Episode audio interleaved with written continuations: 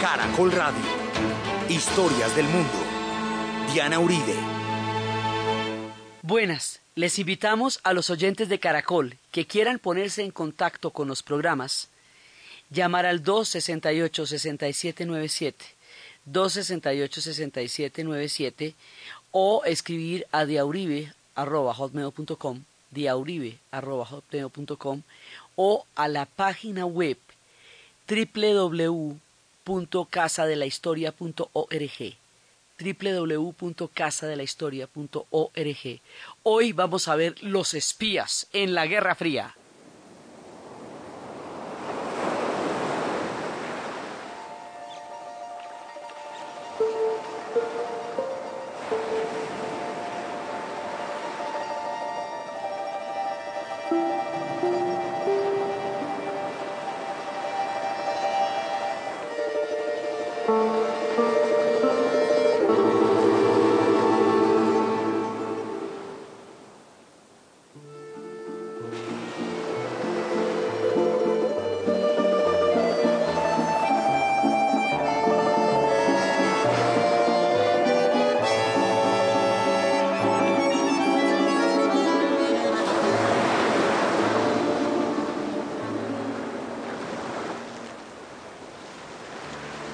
Nosotros hemos venido viendo a lo largo de la formación del Estado soviético cómo desde tiempos muy anteriores a la revolución, desde las épocas de Iván el Terrible, siempre ha habido un aparato de Estado dentro del Estado. Ese aparato de Estado, que es un cuerpo, digamos, como un, aparato privado, pues no privado, sino eh, que es particular del gobernante, ese aparato que ha tenido diferentes nombres, que lo fundó en la era soviética Derjinsky, que se llamaba la Checa, que después también se va a llamar la NKVD y finalmente se va a llamar la KGB. Ese aparato hasta ahora lo hemos visto actuar para control interno. Lo hemos visto es en las purgas, lo hemos visto es en las, en las persecuciones, en toda la el, el mecanismo de terror que se desató alrededor de este aparato. Esa ha sido, digamos, la función que ha cumplido a lo largo de nuestra serie. Ahora lo vamos a ver es con las diferentes potencias, ya como espionaje a nivel internacional. Entonces, es que aquí van a cambiar las coordenadas.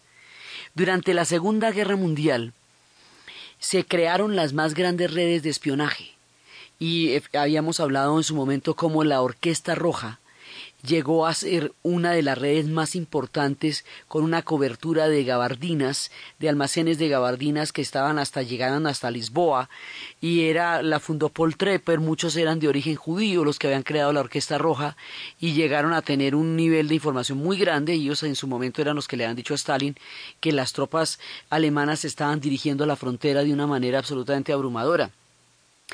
En la Segunda Guerra Mundial se van a formar todas esas eh, redes y van a estar listas ahora para la, para la Guerra Fría. La Guerra Fría ya va a ser una guerra de información. Va a ser una guerra de, eh, en la cual se parte de la base de que una confrontación directa entre potencias no se puede dar porque hay bombas atómicas de por medio y ya con este nivel de con esta capacidad de fuego ya no se puede no se puede tomar un riesgo así. Entonces habíamos visto cómo la Guerra Fría avanza por entre los conflictos de los otros pueblos. A medida que los conflictos internos se van manifestando, descolonizaciones, eh, toda clase de, de transformaciones, entonces la Guerra Fría se va apoderando de esos conflictos pero ellos siempre tienen un juego que es entre ellos y los demás son parte de un gigantesco ajedrez, que es simplemente un tema entre los Estados Unidos y la Unión Soviética.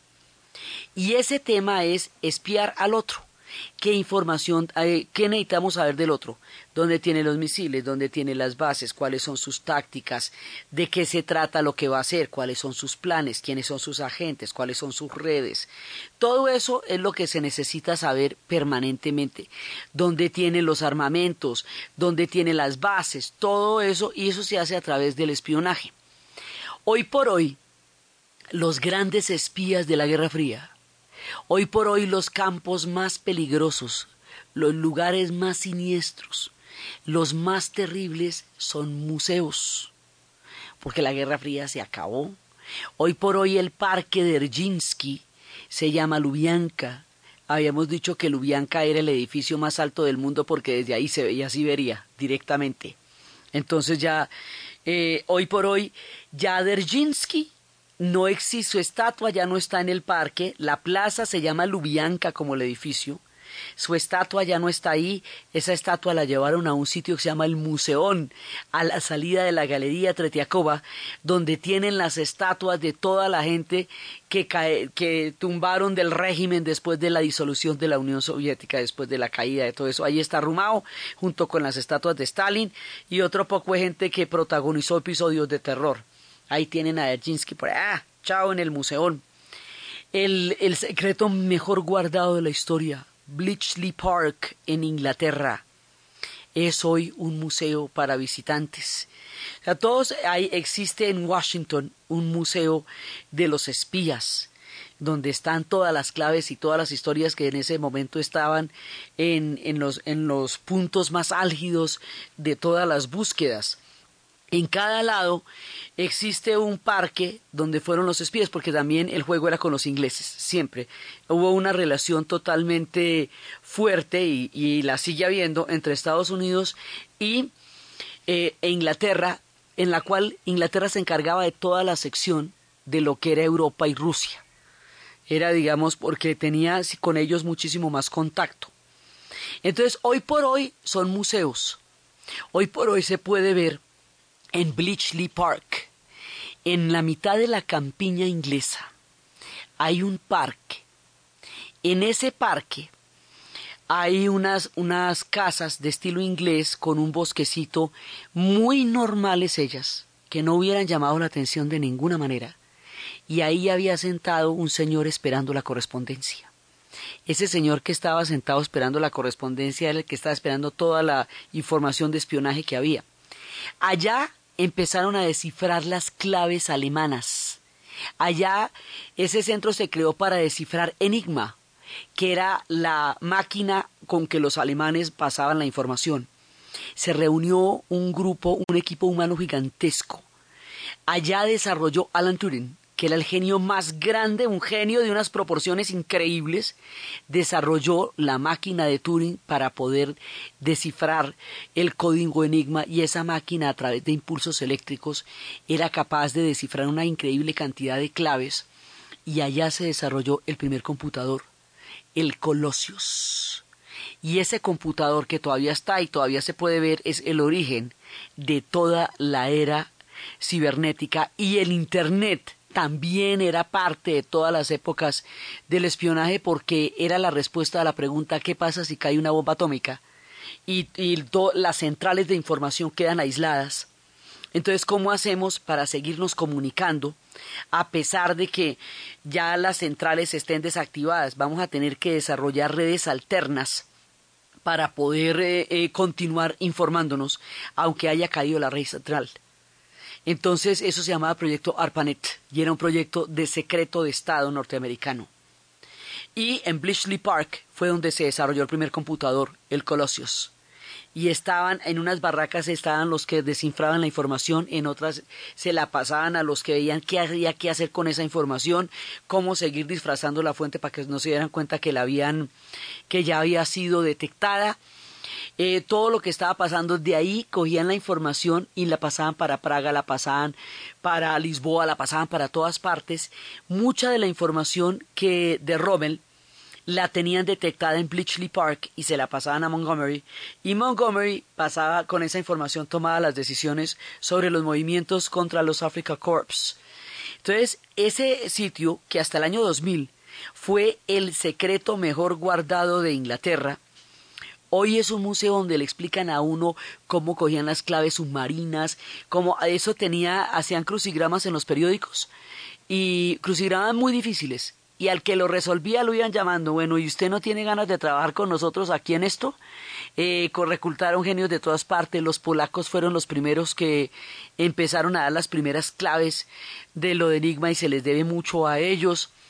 Aquí se desarrolló un complejo de información y de espionaje de los más organizados y elaborados y nunca lo cogieron. Nunca llegaron a saber que todo emanaba de Bletchley Park y que hoy es el, el parque de los espías. Entonces, allá se empezó a desarrollar el mecanismo, o sea, la manera como se iban a descifrar las claves. Contrataban egiptólogos, había uno que era un egiptólogo que descifraba jeroglíficos y lo contrataron para desencriptar había más de 300 mujeres desarrollando toda clase de labores de espionaje en la Gran Bretaña. Entonces, Bletchley Park, después, ya habiéndose inventado toda la infraestructura del espionaje, ahora van a ponerse al servicio de la Guerra Fría. Y en la Guerra Fría los antiguos aliados, que eran la Unión Soviética, los Estados Unidos y el, gran, el Reino Unido, ahora van a ser enemigos. Los Estados Unidos y el Reino Unido van a ser llaverías totales. A esa relación la vamos a llamar los primos. Y la Unión Soviética va a ser el archienemigo de ellos. Los servicios de inteligencia que corresponden a cada uno de ellos tienen un nombre.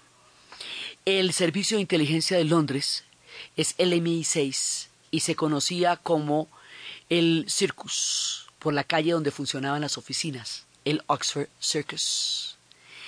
Eh, la, CIA se le conocía como la compañía y a la KGB se le conocía como el centro. El centro funcionaba en Lubyanka y también y la el MI6 en Oxford Circus y el otro funcionaba también en Washington. Entonces, estas redes, estos se van a espiar unos con otros todo el tiempo y se van a sacar informaciones y a veces hay agentes dobles. Entonces esos agentes dobles eh, a veces están pasando información para un lado y para el otro. Y hay continuas filtraciones de lo que está pasando. ¿Por qué hay filtraciones? Porque en el caso de la gente que espía para la Unión Soviética, hay muchas personas que consideraban que espiar para la Unión Soviética era trabajar para un mundo más justo muchas personas que creyeron en la ideología de la Unión Soviética, muchas personas que lucharon en la guerra civil española y allá entraron en contacto, que vieron, digamos, las injusticias del mundo y se metieron a trabajar con la Unión Soviética. Como Europa quedó tan desorganizada y tan despelotada después de la Segunda Guerra Mundial, fue el colapso de un continente. Mucha gente que está muerta y desaparecida. Entonces, sobre la cantidad de muertos y desaparecidos que había en Europa, se podían crear falsas identidades y podían aparecer espías con nombres y cédulas y todo de gente que murió en la guerra. Y así usted le fabricaba una vida a un espía.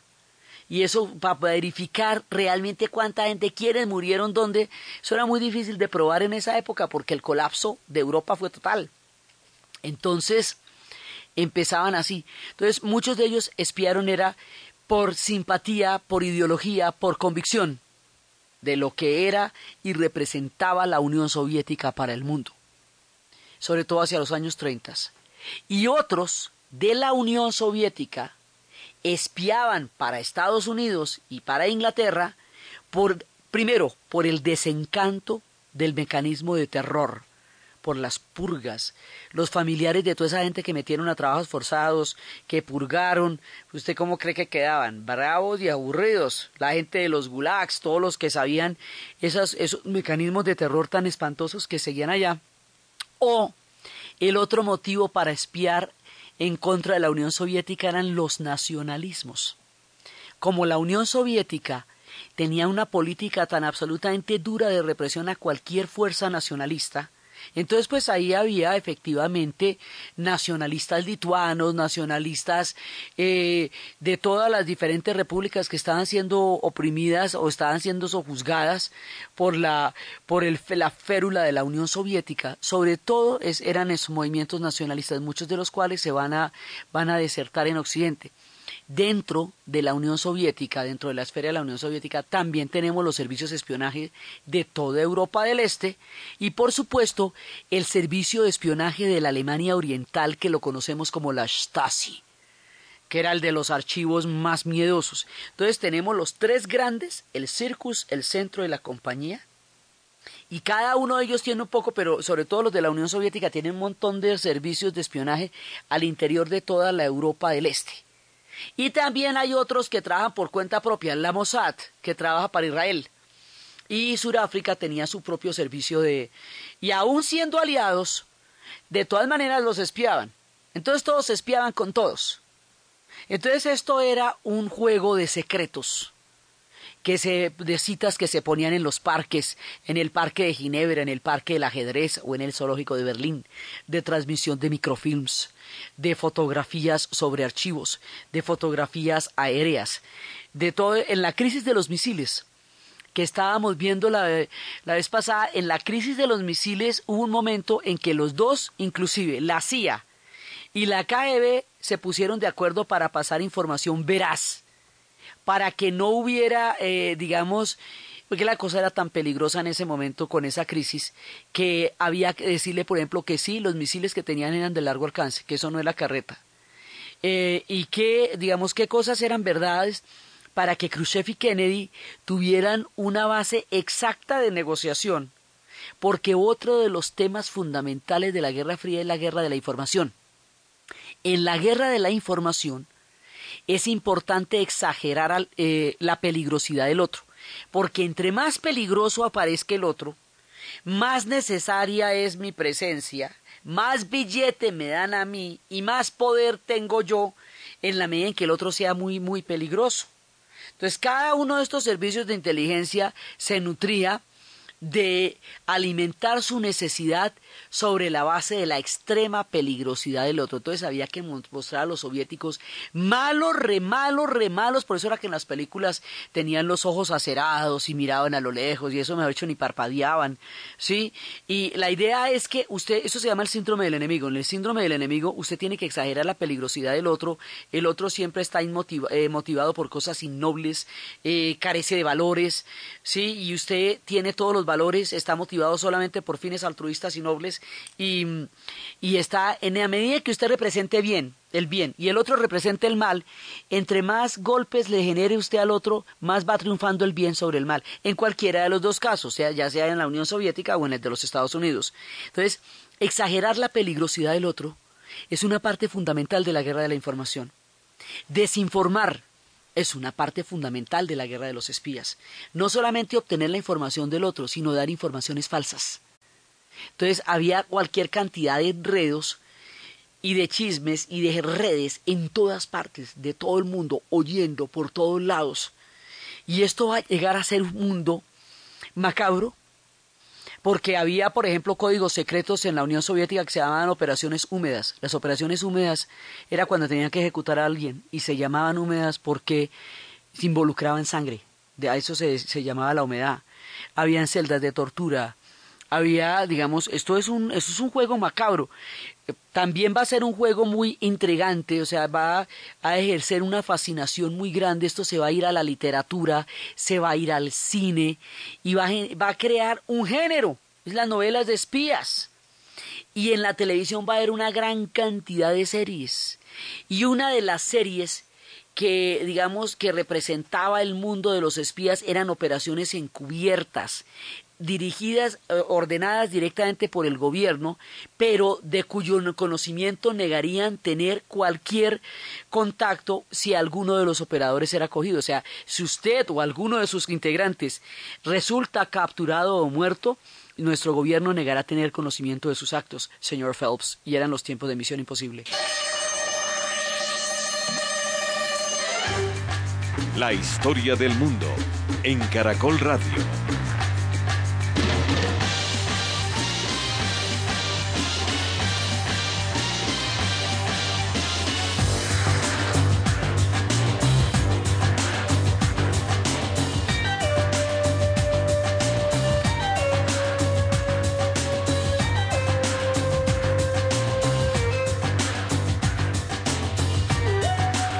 Misión hacían de todo, suplantaban voces, suplantaban personalidades, cambiaban todo, se cambiaban rostros, había uno hecho de efectos. Todas esas cosas se hacían. Aquí no había ningún tipo de reglas en el sentido de, o sea, ningún escrúpulo en lo que eran capaces de hacer con tal de lograr una misión. Por eso es que el juego es tan macabro, porque aquí los fines y los medios están justificados en la operación misma, entonces la mano de horrores que se llegaron a hacer en tiempos de los espías, pues era una cosa increíble. Y esta, estas prisiones en Lubianca había celdas de, extremo frío y celdas de extremo calor, y a la gente allá le. La, el que entraba a Lubianca no salía de allá. Entonces era. Todo era de una altísima peligrosidad. Y cada uno de ellos está en la función de saber del otro. Entonces, en la literatura va a haber un personaje que va a ser por excelencia el gran escritor de la novela de espías de toda la era de parte del Reino Unido. Se va a llamar John Le Carré. Y John Le Carré va a contar una trilogía que se llama El Topo, El Honorable Colegial y La Gente de Smiley, basado en uno de los casos más emblemáticos y famosos de espionaje de la época, el caso del Círculo de Cambridge. Resulta que unos muchachos de la Universidad de Cambridge en, hacia los años 30 entraron en contacto con las ideas comunistas, se volvieron simpatizantes y empezaron a espiar poco a poco para los soviéticos. Ellos llegaron a los cargos más altos de, la, de, todo el aparato de inteligencia de, y, de, todo, del Reino Unido. Un topo es un personaje el que usted mete y va dando información valiosísima, valiosísima, valiosísima, hasta que en un momento dado, ya cuando esté muy ranqueado, muy arriba, empiece a darle la información a los que lo contrataron. La información que da en ese nivel ya es una cosa verdaderamente importante. Entonces, estos personajes del círculo de Cambridge van a ser, pues, ¿cómo era que ellos, por ejemplo, estaban en Bletchley Park en Bletchley Park había mucha gente, en la Segunda Guerra Mundial cuando todavía eran aliados, había uno que estaba en Bletchley Park y, efectivamente los soviéticos tenían acceso a toda la información de Bletchley Park porque tenían gente infiltrada allá. Y a pesar de que a ellos se les daba la información, se les daba información explícita porque eran aliados, ellos tenían sus espías que solo los británicos se, vieron se vinieron a dar cuenta ya en los años 70 y 80 que un poco de gente de Bletchley Park eran infiltrados soviéticos. El caso de estos personajes, de estos cinco personajes del Círculo de Cambridge, va a ser uno de los casos más sonados en toda la historia del espionaje, porque ellos llegaron realmente a ser muy, muy importantes. Uno de ellos se llamaba Kim Philby, y Kim Philby va a ser, los nombres eran Guy Burgess, Donald McLean, Kim Philby, Anthony Blunt y John Cairncross. Estos personajes, cada uno de ellos, eh, era parte de los servicios secretos donde estaba trabajando y él estuvo estrechamente unido con un gran escritor también de género de los pías, gran, que se llama Graham Greene. Y Graham Greene tiene una novela que se llama El Factor Humano, que es la historia de un espía perfecto, pero que se enamora. Y cuando se enamora, inmediatamente eh, desvía su ruta. Entonces estaban en la sección ibérica es detuvieron una cantidad de puestos en la oficina, en la oficina extranjería, en la Foreign Office, en el MI6 en Estambul y Washington. Y cada uno de ellos tenía su propia, su propia eh, capacidad de entrar. Y van a ser importantísimos, importantísimos, importantísimos. Y ya cuando les tienen los pasos, ya cuando los tienen cerquita, se alcilan en la Unión Soviética y en la Unión Soviética van a ser tratados como héroes porque la información que ellos dieron era de la más valiosa de toda la época. Y fue, van a tanto que hay sellos postales, hay estampillas aquí en Philby. Eso eh, llegó a haber estampillas para él y él murió con todos los honores en el 88. Mientras que en Inglaterra, en el Museo de los Espías están en la sección de traidores. En Inglaterra se les tiene como los hombres más, más horribles porque eran la élite, la crema, los más intelectuales, los más cultos, los de mejor familia, los más bonitos, los más titinos, eran la, digamos, como la élite de todo la, el mejor producto de la inteligencia británica eran ellos. Y todos eran espías de los soviéticos. Ese fue un golpe absolutamente brutal. Y esto lo narra John Le Carré de una manera absolutamente increíble. John Le Carré va a crear un universo. en sí mismo contenido, no le sobra una palabra, con un nivel de intriga increíble, con una pluma absolutamente maravillosa. Y en la historia del topo, esa es la historia de Kim Philby. Y él va a trabajar para, para, em, para mm, el profesor George Smiley, que es el que dirige el circus, que es un personaje experto en literatura del siglo XIII y que tiene una sola debilidad, que es su esposa Lady Anne. Además, John Le Carré toma historias de verdad porque en ese círculo efectivamente había una mujer que después se metió con otro del círculo y que eso fue un desastre, la mujer de McLean, y Anne va a ser siempre la debilidad de Smiley. Y su oponente en la KGB es Carla y Carla a su vez tiene una debilidad que es su hija porque es la hija de una disidente y es la historia de estos dos personajes dirigiendo los servicios de inteligencia y un personaje en el que va a confiar George Smiley con toda su alma, en el que, que, va a considerar realmente un personaje muy valioso para él y ese es el topo.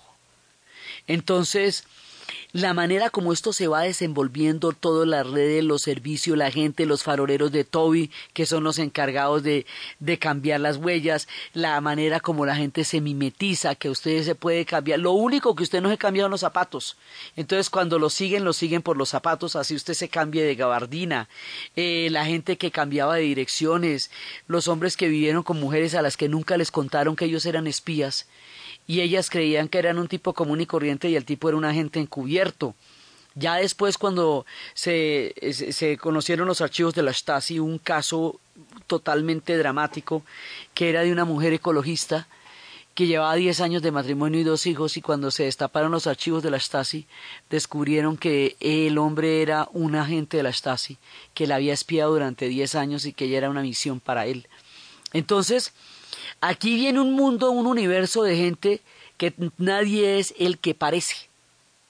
Y el caso del Círculo de Cambridge es uno de los casos más sonados por la importancia de los personajes, por los cargos que ocuparon, por la información que dieron, por la manera como estuvieron allí tanto tiempo frente a los ojos de los demás, porque además eran, eran los encargados de la relación con la Unión Soviética, con la KGB, entre el MI, entre el MI6 y la KGB. Entonces el tipo que hace esa, esa, el que corresponde, es el que tiene, el que tenía toda la información. Ese fue uno de los grandes escándalos. El otro de los grandes escándalos fue el asunto Profumo. Y era que Profumo era secretario de guerra y él tiene una affair con una chica que se llamaba Christine Keller. Entonces, había un personaje que era un artista, que tenía un mundo ahí y tenía chicas y a veces llegaban allá donde las chicas de él. Un espía que se llama Ivanov va a, digamos, a poner a esas chicas a trabajar para él. Y una de esas chicas que se llama Christine Keller se acuesta al mismo tiempo con Profumo y con Ivanov, el agente soviético. Cuando el escándalo se conoce, esto va a ser de tales dimensiones que va a caer el, gobierno británico en ese momento. La presidencia de Macmillan se derrumba por el asunto profumo, porque se presuponía, aunque nunca se hubiera podido probar, que si él tenía relaciones con ella, le hubiera confiado información de alta confidencialidad y ella se las pasara a Ivanov. Eso nunca se probó, pero eh, casi que ni les importaba. Entonces, porque además uno de los temas de la KGB siempre fue poner a las personas en situación de chantajes sexuales. Entonces le mandaban a un tipo, una nena, bien divina, eh, para que le sacara información, ya sea para que le sacara información o le tomaban fotos, lo ponían en una situación absolutamente, le ponían una trampa y a través de esa trampa lo desacreditaban o lo ponían a trabajar para ellos. Las trampas sexuales fueron siempre uno de los instrumentos favoritos de la KGB y a otro nivel Hoover se da la garra con eso en el FBI al interior de los Estados Unidos. Entonces cuando los hombres de gran envergadura, hombres muy importantes o gente que está en una posición clave, de golpe le estalla un escándalo sexual así, una cosa increíble que lo salpique, ahí hay una trampa, por lo menos eso era así durante toda la Guerra Fría.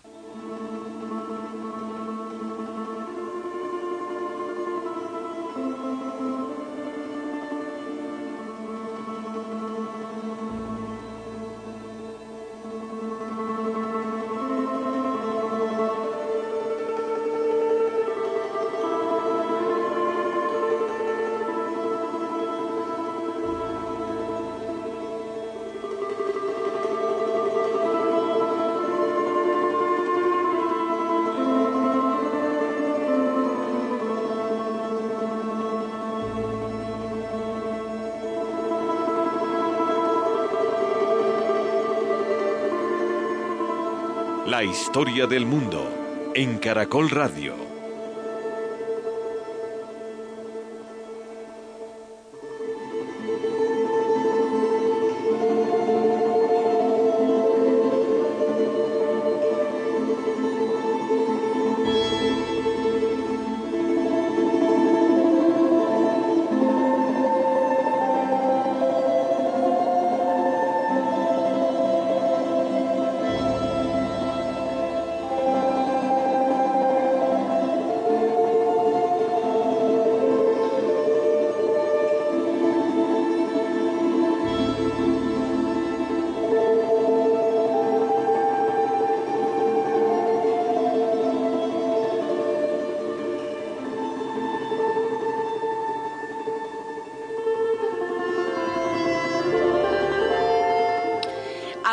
Ese tipo de, instrumentos, de, métodos también se utilizaron. Y bueno, eso sigue siendo efectivo, pues porque cuando hay alguien que por alguna razón está en un cargo donde lo quieren desactivar, le montan un escándalo sexual y, y hasta ahí le llega la, el prestigio y la reputación. Entonces, eso se usó durante la Guerra Fría. En la actualidad puede también estarse usando, pero en ese momento era una táctica clara de la KGB. Entonces, esto va a llevar a que haya arquetipos. Los arquetipos de los espías, uno, el más famoso de todos, va a ser el agente 007 al servicio de su majestad.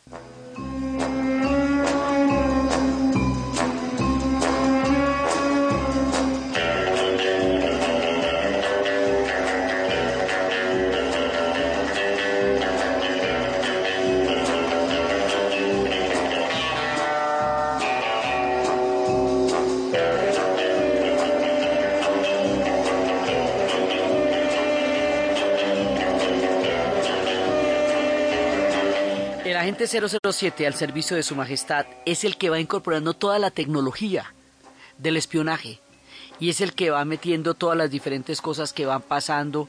Y lo más curioso es que muchas de las cosas realmente se ocurrieron. Efectivamente hubo un espía búlgaro al que lo mataron con la, con la punta de una sombrilla envenenada.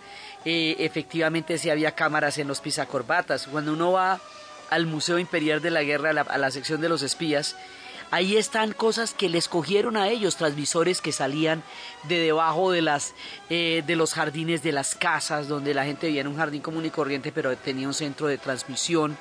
Toda la tecnología que se va a usar para esto, para ese despliegue tan impresionante de tecnología, luego se va a comercializar y luego se va a usar de múltiples maneras y luego se va a convertir en, objetos cotidianos. El GPS es de esas épocas, por ejemplo, el, el, aparato que le da a usted las direcciones en un carro actualmente sobre cómo va un GPS, eso es de esa época. Los micrófonos, eh, esos también son de esa época.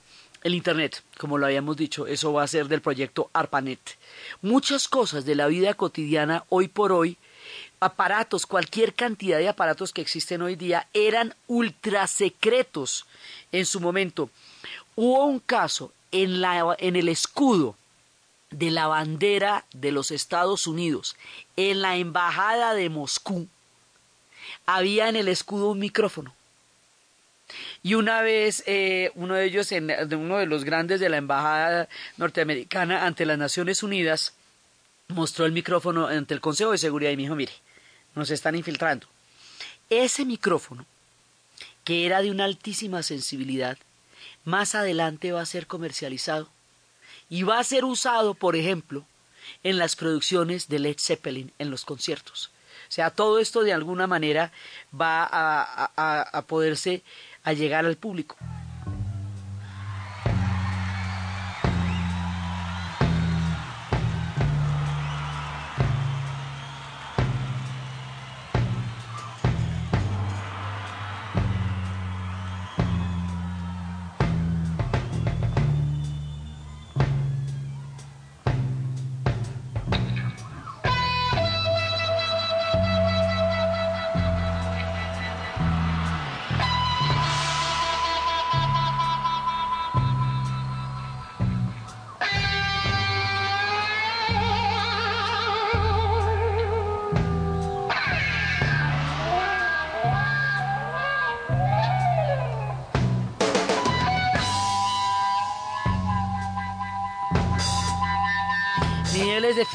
Y de sonido absolutamente inéditos se sacaron de cuando se comercializaron estos aparatos de la Guerra Fría, eh, estos grandes ultramicrófonos y Led Zeppelin ya los podía usar en sus producciones.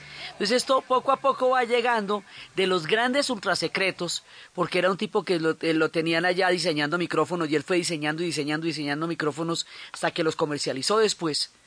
Y estos son los que va a usar Zeppelin ahí en adelante.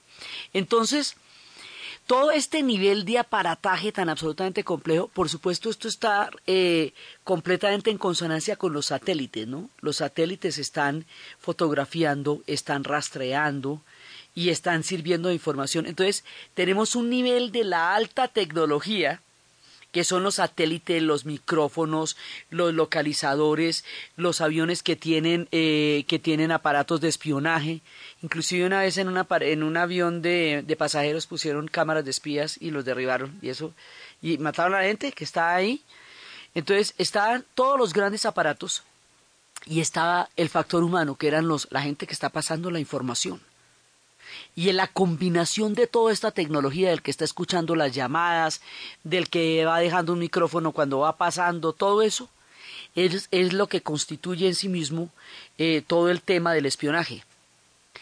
El absurdo que llegó a pasar, porque todo el mundo falseaba información, cuando usted cogía una red usted falseaba información, exageraban la información para para poder confundir al otro, también eran dobles agentes, había filtraciones, o sea, entre unos y otros había quienes estaban espiando para el otro lado. Aquí había, digamos, también un grado de esquizofrenia en todas las redes por las mismas, eh, por la misma naturaleza humana, por las motivaciones de la gente, porque muchas veces la gente tenía una motivación diferente a aquella en la cual estaba metida. Y el juego de todos estos aparatos que llegó a ser una cosa delirante, va a ser llevado por primera vez de la manera más humorística a la televisión en un sentido del absurdo y de lo caricaturesco que llegó a ser el mundo de los espías. Mel Brooks, en su genialidad, se va a inventar un personaje que se basa en aparatos y va a hacerle una caricatura a los espías, entonces lo que nosotros llamábamos el circus, la compañía, el centro, ahí se van a llamar caos y control. Y el, el, jefe de la red se llama así, el jefe, ese tipo no tiene nombre, se llama el jefe. Y el personaje que va a llevar a una excelente eh, parodia el absurdo de la Guerra Fría va a ser el Superagente 86.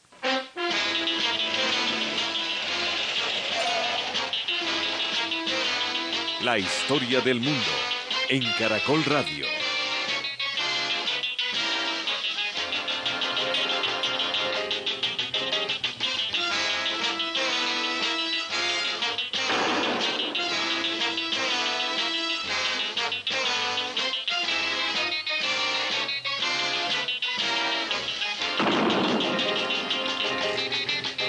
Temible operario del recontraespionaje.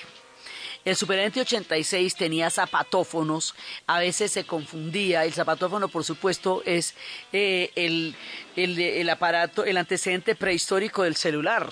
Pero, eh, pero existe, existía el zapatófono eh, cuando estaba atrapado en la mitad de un risco, en lo alto de una cordillera rocosa, sacaba el, el maletín bote en lugar del maletín globo y quedaba ahí atrapado en un personaje totalmente errático con una mujer que sí entendía todo y era la que sabía todo, que era la 99, que tampoco tiene nombre, ella es 99. Ella es la que realmente descifra todo lo que está pasando, pero Max se toma los créditos a sí mismo, el superagente 86. Y con esto muestran el grado de absurdo que se está manejando acá, porque todo el mundo mentía y mucha gente estaba filtrando la información y los aparatos llegaban a ser en un momento dado una gran cantidad de aparatos y después quién lograba procesar toda la información que se tenía a través de esos aparatos. Entonces, la parte absurda de este juego de espías era el superagente 86. Entonces, todo esto va a constituir el eje de los, de los 48 años que va a durar, la Guerra Fría y hay cualquier cantidad de novelas. Topaz de León Uris, que era el caso en Cuba. También va a haber una novela de John Le Carré que se va que va a ser muy conocida por su versión cinematográfica El espía que llegó del frío, que es con Richard Burton. Todas las historias de espías en general son historias duras y terminan mal y son terribles porque es un juego despiadado es un juego brutal, donde el nivel de daño que se le hace al otro es enorme. Y esta es la historia de un tipo que tiene la debilidad de enamorarse de una chica bibliotecaria en Europa, en, Berlín Oriental, y después de todo lo que va a pasar, a él le, le canjean que la pelada, que él se pueda escapar con ella y pueda salir del muro, y cuando ya se van a escapar se la matan, porque ella, nadie, ellos no pueden correr el riesgo de que se, que se sepa al otro lado que, que había un doble agente que era ni más ni menos que el, jefe de servicios de inteligencia de la Europa, de la Berlín Oriental. Así que a ella la matan cuando está escalando el muro. Y cuando él se da cuenta que a ella la matan y que eso era parte del plan, ese se devuelve para que lo maten a él también. Porque se da cuenta que es una trampa terrible. Hay otro personaje que era que el sargento Harry Palmer, en, que interpretaba Michael Caine en una película que se llama Funeral en Berlín. Y todas son historias de profundos desengaños, porque todas son historias de traición, porque básicamente lo que es un espía, pues es un traidor, sí, necesariamente. Entonces, y ahí los que traicionan a aquellos quienes les pagan para traicionarlos, que es un doble agente, que es el caso del Círculo de Cambridge, que efectivamente ellos eran traidores en, sí mismos también. Y también después vamos a saber muchas cosas. Por ejemplo, que los Rosenberg, el caso de Ethel y Julius Rosenberg, uno de los casos más dolorosos en la historia de los Estados Unidos, en la época del macartismo, en la época de, de todos los tribunales, ellos fueron detenidos, ellos fueron ejecutados. Cuando se desclasificaron los archivos se comprobó que ellos sí eran espías. Después se descubrió que, hace poco, se descubrió que eran espías. Después, cuando se desclasificaron los archivos, descubrieron que Raúl Wallenberg, el hombre que había salvado cualquier cantidad de judíos durante la Segunda Guerra Mundial, poniendo su, eh, dándoles pasaportes de la corona sueca y arrancándolos de las fauces de la muerte de los trenes que iban para Auschwitz, eh, Raúl Wallenberg fue visto por última vez en un pueblo húngaro que quedaba del lado de los soviéticos, abogando por ellos para que no les hicieran daño porque ya se habían rendido cuando estaban entrando los soviéticos en la zona. Nunca más se volvió a saber de él. Murió en Lubyanka. Ahora ya lo sabemos. Entonces, ¿cómo es que sabemos estas cosas ahora?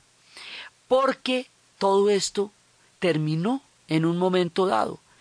Cuando la KGB va a ser eh, parte del golpe que va a terminar con la era de Khrushchev. La KGB no tiene ningún interés en que haya cambios ni reformas, porque el aparato como está es el que les sirve a ellos. Entonces, cuando empieza todas las reformas de la era Khrushchev, ellos van a ser una van a formar parte de la conspiración que lo va a terminar tumbando a él.